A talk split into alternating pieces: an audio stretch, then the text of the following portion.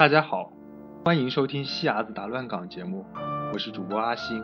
今天我们跟大家聊一聊我们的传统文化。其实纵观我们的近代史，从清末到民国，再从一九四九到改革开放这样三十多年，我们中国从最初的封闭落后，一步一步走到现在这样一个开放自由的时代。这期间呢，发生了许多事，我们的思维和观念在一步一步转变。同时，世界也在发生巨大的变化。我们参与到这样一个互联网化和全球化的潮流当中，与世界的差距已经越来越小。那么，回望这一近一百多年的历史，我们不禁要问一个问题：我们究竟变了吗？无疑，我们的物质生活水平是发生了巨大的变化。但从更深层次一点的角度，我们脑中根深蒂固的思维方式和观念究竟发生了多大的变化？我们现在。是否完全接受或者说适应这样一种变化？带着这样一个问题呢，我最近看了一本书，叫《乡土中国》。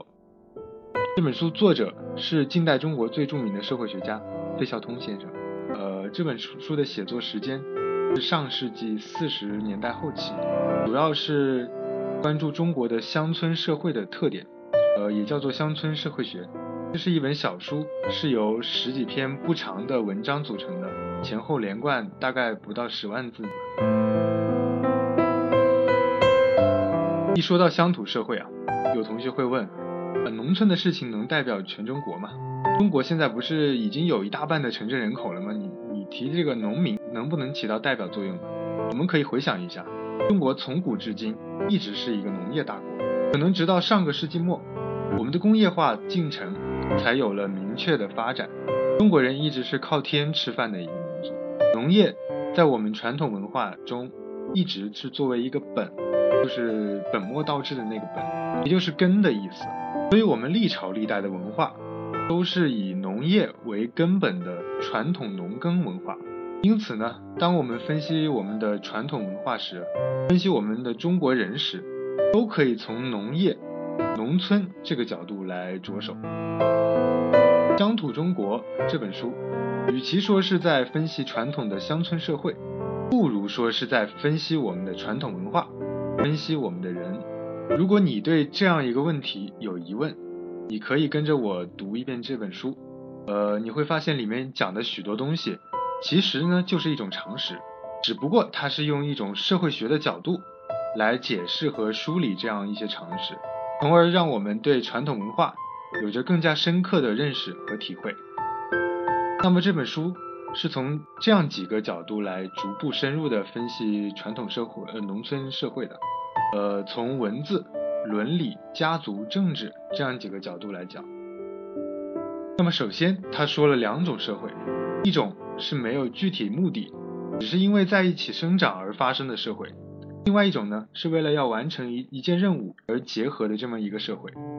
前者是一种有机的团结，后者呢是一种机械的团结。呃，用我们自己的话说，前者就属于礼俗社会，后者应该属于法理社会。我们的乡土社会很显然就是前者嘛。在这种社会里，最大的特点就是两个字：熟悉。因为这里面所有的人都从小就生活在这样一块小的环境里。他们对周围的每一寸土地、每一个人，甚至万事万物，都有着根深蒂固的这样一个熟悉程度，啊，就差没长在自己身上了。其实我们对于传统文化的任何一个方面，都可以从这一点上去着眼去理解。比如费孝通就说到一个孝字，我们今天理解孝，就是要对父母好，呃，买大房子、买车，给钱请保姆，然后又有人说这。不对，要多花时间陪父母。而费孝通是怎么理解的？他说他读《论语》时，看到孔子在不同人面前说着不同的话，来解释孝的意义。他说他感觉到这个就是乡土社会的特性。孝是什么呢？孔子并没有抽象的加以说明，而是列举具体的行为，因人而异的答复了他的学生。最后甚至归结到两个字：心安。有心安理得的心安。做子女的，得在日常接触中去摸熟父母的性格，然后去承他们的欢，做到自己的心安。所以从这个角度来说，实际上最重要的还是一种熟悉。你对他好，是在这个基础上对他好，承欢。他要是喜欢大房子，你就尽力去满足给他大房子；他要是喜欢车，你就给他车；他要是喜欢安静，你就不要去打扰他。再说另外一个例子，我们常说的人情，在乡土社会里，那么一个小圈子，大家抬头不见低头见，交往其实很频繁的，而且是方方面面的交往，这样长期下来呢，许多东西是算不清的。比如说，今天我借了你一把锄头，明天你你到我家吃餐饭，这样一种一来二去太频繁，就不可能做到用货币的形式来清算。所以就演变成了一种人情债，每个人都欠着别人的人情，同时手里也握着别人的人情，这样来来往往，大家通过人情建立了一种彼此相互关联的不可分割的联系，这都是因为大家太熟悉的缘故。如果有个人要要找你算账，这个算账是什么呢？就是要清算我们之这些相互之间所欠的东西，所以言下之意，也就是要跟你断绝关系，从此不再往来。因为你会发现，在这样的环境里是不可能产生商业的。为什么？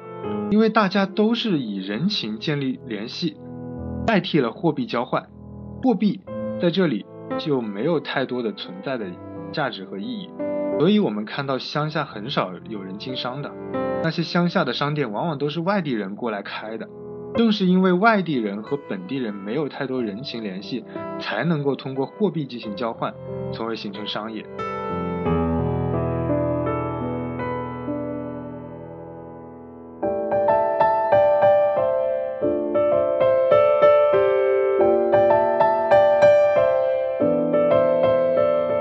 知道许多乡下人不识字，但为什么乡下人会不识字呢？中国不是有几千年的科举制度吗？这种科举制度不是催生了一大批人去读四书五经吗？不是还有八九十岁的老翁还去考科举吗？为什么还是有这么一大批乡间农民不识字呢？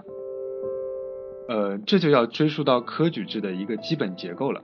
中国古代正式的科举考试分为三级。乡试、会试和殿试，在乡试之前呢，还要进行院试。每个村落及氏族都将孩童进行选拔教育，其中优秀的孩童是成为童生的。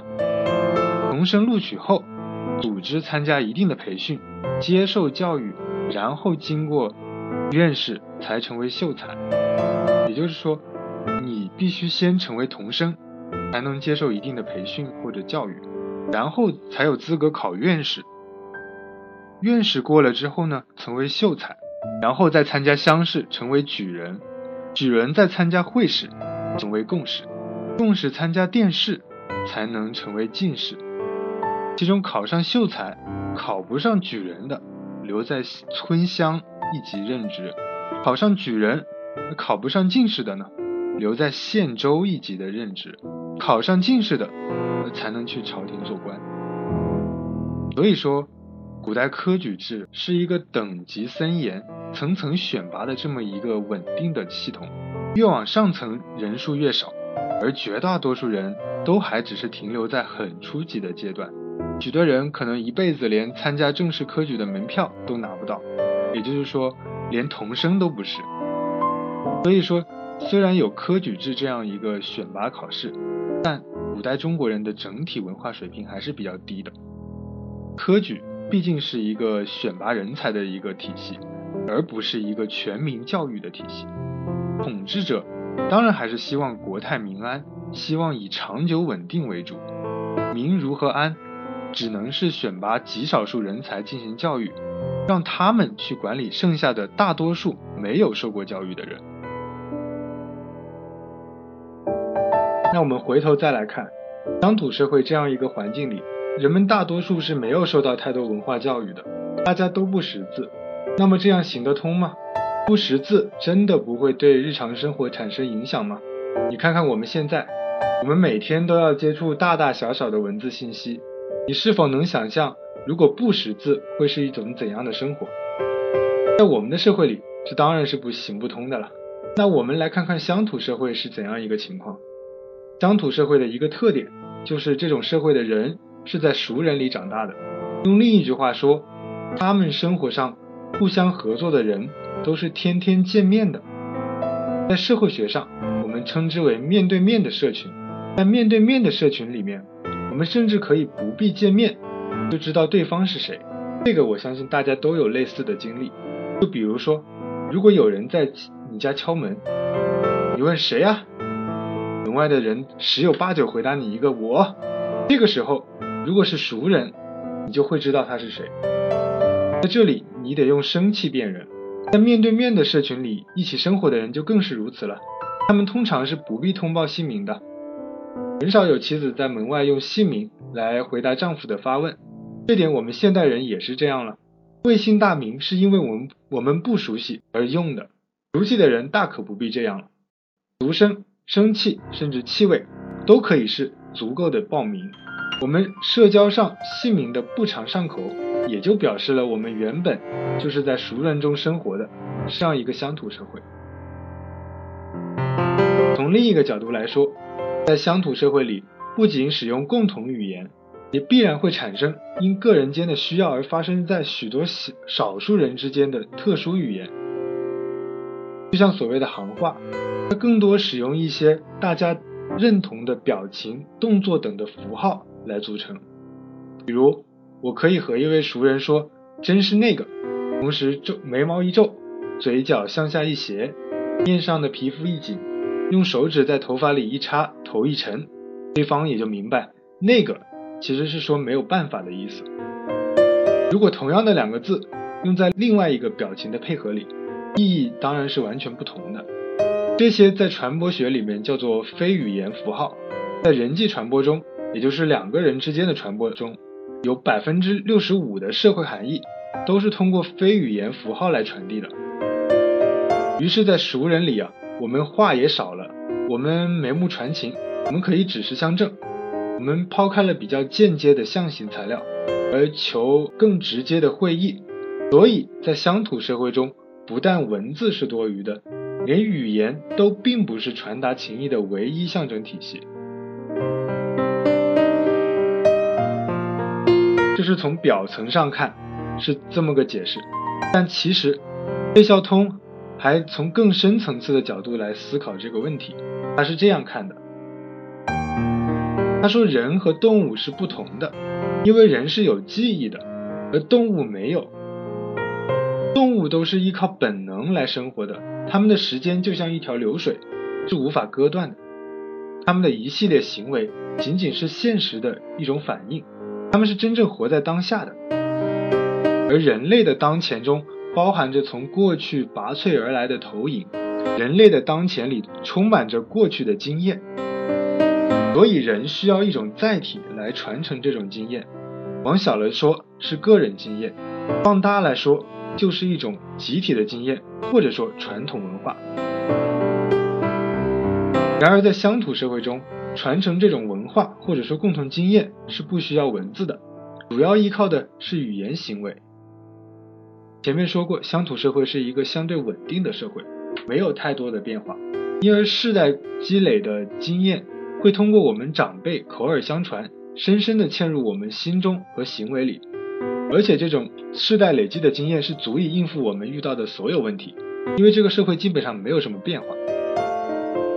同样的环境，同样的境遇，祖祖辈辈都是过着同样的生活，对于周遭的人和发生的事都是无比的熟悉。同时，乡土社会中生活的人每天周而复始，过着同样的生活。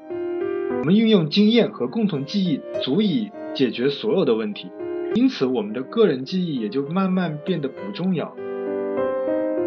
人们就像永远生活在当下一般，没有太多记忆，时间就如流水一样哗哗流过，人们也就自然会有那种几十年如一日的感觉。所以你说为什么乡下人不识字？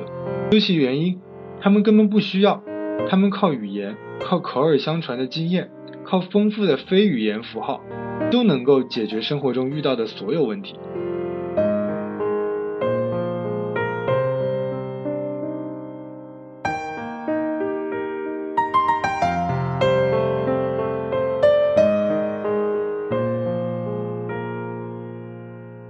讲完文字，接下来我们要讨论一个更深入的话题：乡土社会中的伦理和秩序。在这里，费孝通提出了这么一个概念，叫做差序格局。差是差别的差，序是秩序的序。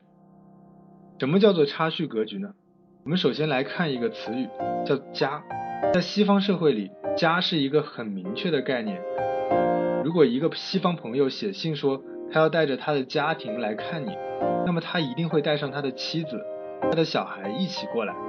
如果他仅仅是两个人，就他和他妻子两个人来，他就不会用家庭这个词语。而放到中国的乡土社会，这个家就不那么明确了。呃，它可以指一家三口，也可以包括三姑六婆、二大爷，这些人都可以算作家人。甚至我们常常会把熟悉的朋友也称作自家人，这是表示一种关系的亲密。因此，在中国人口中，所谓的家是一个可以任意伸缩的概念，它的界限并不很明确。我说我带着家人一起来，你并不能确定有哪些人会来。为什么我们这个最基本的社会单位的名词会这样的不清不楚呢？原因就在于我们社会结构本身和西洋的格局是不一样的。西洋社会的格局就像一捆一捆扎扎得很清楚的柴，每一根柴都可以找到同把同扎同捆的柴，分扎得很清楚，不会乱的。而我们的社会结构呢，就好像是把一块石头丢在水面上，所所发生的一圈一圈推出去的波纹，每个人都是他社会影响所推出去的圈子的中心，被圈子的波纹所推及的就发生联系。每一个人在某一时间、某一地点所动用的圈子是不一定相同的。我们的亲属关系是根据生育和婚姻。所产生的社会关系，从生育和婚姻所结成的网络，可以一直推出去，包括无穷无尽的人，过去的、现在的和未来的人。我们每个人都有这样的亲属关系布出去的网，每一个网络都有自己作为中心，各个网络的中心都不相同。在我们的乡土社会里，不但亲属关系如此，地缘关系也是如此。传统结构中。每一个家以自己的地位做中心，在周围画出一个圈子，这个圈子是街坊。有喜事要请酒，生了孩子要送红蛋，有丧事要出来助殓抬棺材，其实是生活上的一种互助的机构。可是这不是一个固定的团体，而是一个范围，这个范围的大小也要依靠着中心的势力厚薄而定。有势力的人，街坊可以遍及全村。我家办个喜事，全村人都来捧场。那穷苦人家的街坊呢，可能只是比邻的两三家。我们的亲属关系也同样如此。一个人有势力的时候，很容易就可以把远的近的亲戚都拢聚在一起。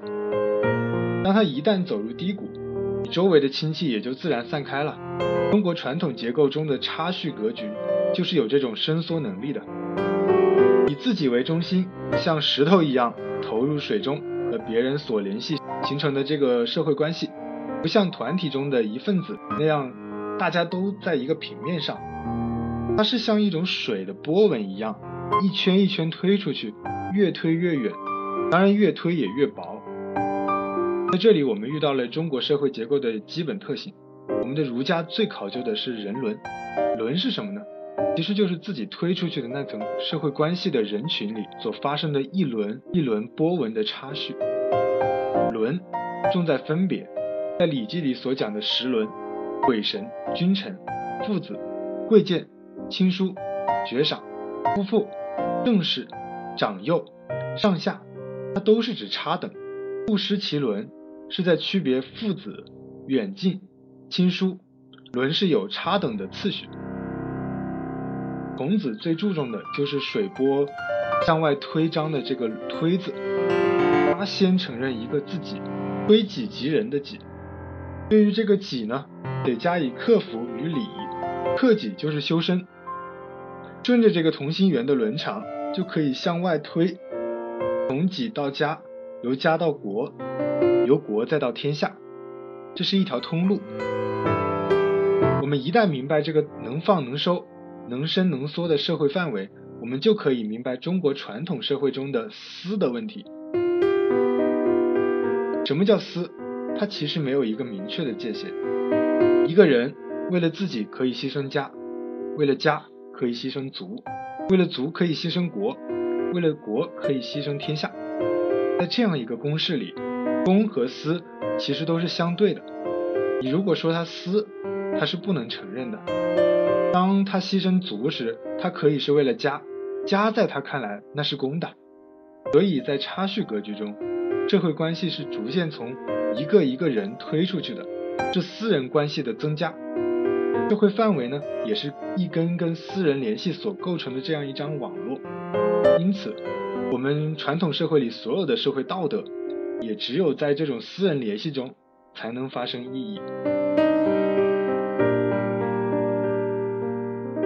所以，中国的传统道德因素全部都给嵌在这样一个网里，只有在这样一个网里去看才有意义。中国的道德和法律都得看所施的对象和自己的关系而加以程度上的伸缩。就比如许多人痛骂贪污，当遇到他自己父亲贪污时，他不但不骂，而且还帮他隐藏。这在差序社会里是可以不觉得矛盾的，因为在这种社会中。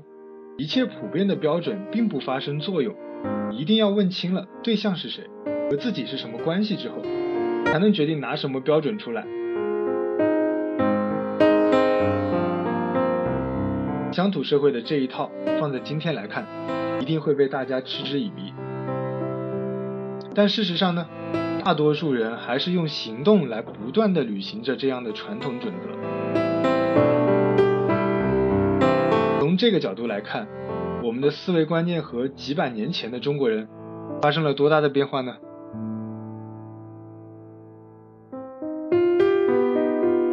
接下来我们再看看中国的家族。中国的家族其实是一个事业组织。为什么这么说呢？首先我们比较一下，在西方的家庭团体中，夫妇是主轴，两性之间的关系是有感情凝合的。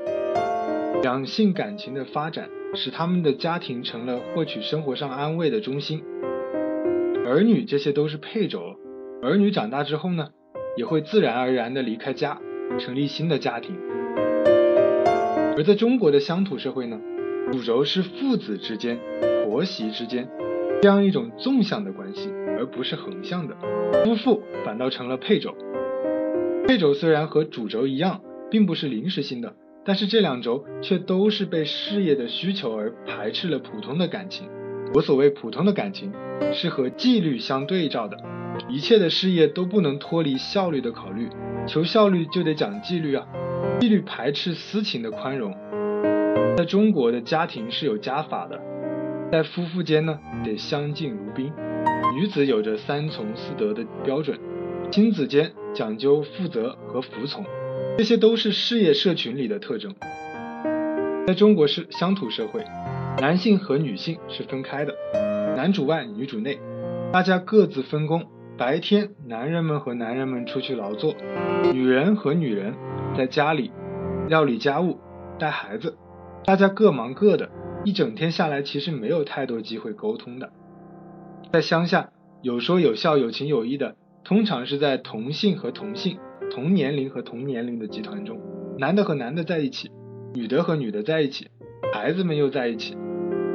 除了工作和生育事务上，性别和年龄组间保持着很大的距离，这样就造成中国社会一个特别明显的现象，那就是男女有别。在这样的社会里，男女间的距离其实是很大的，即便是在夫妻之间也是如此啊。男女之间本来就存在巨大的差别。在实际中又缺乏沟通的机会，这样就造成了性别的隔阂，更不要说精神上的沟通与融合，那基本上是没有的。在中国社会里，恰恰正是希望男女之间产生距离，所谓男女授受不亲，而且是在心理上的。男女只在行为上按照一定的规则经营分工合作的经济和生育事业，他们不像对方希望心理上的一种默契。那么这又是为什么呢？还是因为两个字：稳定。中国社会的统治阶层希望维持社会的稳定，而男女之间的感情恰恰又是最不稳定的因素。现在我们经常看见谈恋爱的小男女，经常要死要活的，动不动就把爱情看得比生命还重要。感情是一种很极端、很不稳定的因素，它不利于统治者维持稳定。所以你会看到绝大部分宗教都是排斥爱情的，因为它太不稳定，太容易出乱子了。因此你会看到许多乡下人娶老婆都不那么重视感情的因素，而是讲究一些其他更为实际的条件。娶甲和娶乙在他们眼中并没有太多的差别，甚至很多娶过门之前两个人都没打过交道。然后长辈会说，两个人不认识没关系啊，放一块处几天，日久生情嘛。这些道理其实都没有错，但另一方面你也得知道，在他们的生活中，感情是一件比较淡薄的事情，他们对感情的需求是很少的，所以对于他们来说，确实娶甲和娶乙差别不大。从男女关系之间，我们就能看出。乡土社会的一个基本组成单位是一个类似事业单位的家族。那么，在整个乡土社会，人与社会之间，人与人之间，又是遵循一种怎样的制度呢？有人说是人治，大家都被一层一层的阶级，也就是人管着。它不像现代西方那种法治社会。没错，它不是法治社会，但它其实也不完全是人治社会，而是一种礼治社会。礼是什么呢？这个礼其实和我们现在理解的那个礼貌的礼是有差别的，虽然是同一个字。我们现在所理解的礼就是文明的，是好的，但礼本身其实是一种仪式的意思，它没有好坏之分的。就像我们所说的婚礼，礼本来就是一种仪式规范的意思，它是整个社会累积下来的经验或者群体智慧所形成的一种规范。我们之前就说过，乡土社会的人们都是通过从长辈那里言传身教、耳濡目染，学会生活的经验，去解决生活中所可能遇到的几乎所有的问题。而在这种社会经验呢，就是通过一种仪式或者说礼来一代一代传承下去。人们在学习这些礼的时候，其实并不清楚背后的原因，他们不知道为什么要这么做。他们只知道这么做是有效的，嗯，为什么不知道原因呢？因为这种礼并不是某一个人发明出来的，而是经过一代一代积累传承下来的。每一个人对礼都有自己的理解，所以没有人能够很科学的去解释这背后的原因。礼就是这样一个东西，它其实是处理人与人、人与大自然之间关系的一种方式。费孝通就讲过这么一个例子，他第一次出国时，呃，他的奶妈偷偷的把一包用红纸包着的东西塞到他箱子里，然后后来他又悄悄跟他说，假如你在外面水土不服，你可以把红纸包里的这些东西煮成汤吃掉就好了。其实里面是什么呢？就是一包灶上的泥土。在我们现在看来，这包东西吃了下去肯定是不卫生的嘛，一包泥灰，可能你吃了就会拉肚子。当然，另一方面，你也可能拉完肚子就把毒给排出去，你就真的好了。但是以前的人，他并不知道这背后是什么原因，他把它完全看作是一种仪式，他完全就是根据自己的理解去解释这背后的原因。其实这就是一种礼，乡土社会就是一种讲究礼的社会，所有的人都是遵循这样的礼，你不遵循礼。你就没有社会经验，你就无法生存下去。这是每个人必须遵守的一种规则。那么，如果从人与社会的角度来看呢？社会会不会管人呢？当然会的。比如说，你不遵守礼，你就会和旁边的人格格不入啊，大家都会排斥你，你也就无法在这个小环境中生存下去了。当然，你又不能跑，因为乡土社会的人都是从小到大一直到老。都处于在一个地方，他没有什么太大的变动，所以一般人是不会跑出去的。你跑出去也没有人收留你，大多都累死，要不就是饿死。所以从主观和客观两个方面，它都是不允许跑的。因而在这种环境下呢，假如违背礼，是要背负巨大的压力的。那如果是两个人闹矛盾呢？我觉得我有道理，我是遵守礼的，那对方当然他也会觉得自己有道理，是吧？在这种情况下，就很容易想到要干嘛呢？去打个官司。让一个裁判来评理，中国社会也是有这种机制的，但是它和西方的法庭是完全不同的。在乡土社会，打官司实际上是一种教育行为，经常会有两个人闹矛盾去公堂打官司，结果各吃几个板子，大家都得认错。在乡间，就是那些有威望或者有学问的老者充当这样的角色，两个人过来让他评理。他也是两边都骂一通，你不是东西，你也不是怎么怎么怎么，直到你们两个都认错为止。这样其实是一种教育的行为，是礼通过职能机构对于个人的一种惩罚和教育。这样做的目的也是希望人们维持在礼的这个范围内，不去轻易的逾越它，否则就给予一定的教育惩罚措施。就在统治阶层来看。同样是一种维持社会稳定的方式。其实乡土社会是这样一种十分稳定的社会，生活在里面的人大多从事着没有太多剩余价值的农业劳作，这种积累是很漫长的。而一旦一个家庭积累到一个程度，它就会向周围扩张，其实就是一种拓荒。就比如一家人生了好几个儿子，家里的地太少了。于是都跑到邻近的地方自立门户，开荒拓土。几代以后，呃，便在这块地方形成一个新的村落。所以说，中国为什么会有那么多以一个姓氏命名的村落？最开始可能就是那由那么几个人发展出来的，或者说是生出来的。放到国家层面上呢，乡土社会也就是这么一个慢慢积累的过程。随着农业的剩余慢慢增加，人口逐渐膨胀。积累的到一定程度就向外扩张，然后就发生战乱。但是在这个相对漫长的积累过程中，人民的生活其实是相对稳定的，它是一种和平安逸的生活。虽然乡土社会是一种封建社会，但统治的封建阶级对于农民阶级的剥削那是显而易见的，但事实上，因为农业是一个积累比较缓慢的事业，每一个人并没有太多的剩余价值。因此，它的发展是一个相对漫长的过程。在这种漫长的积累过程中，受到这种客观经济的约束，皇帝他本人也安于这样一种稳定的状态。所以，名义上是皇帝独裁，实际上天高皇帝远。乡土社会变成一种自给自足的乡村自治的社会，因此人民的生活实际上相对安逸。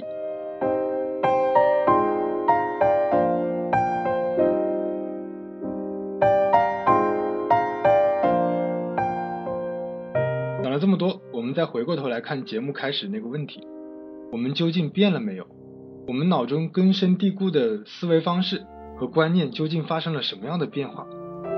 我想，听到这里，每个人心中都有了答案。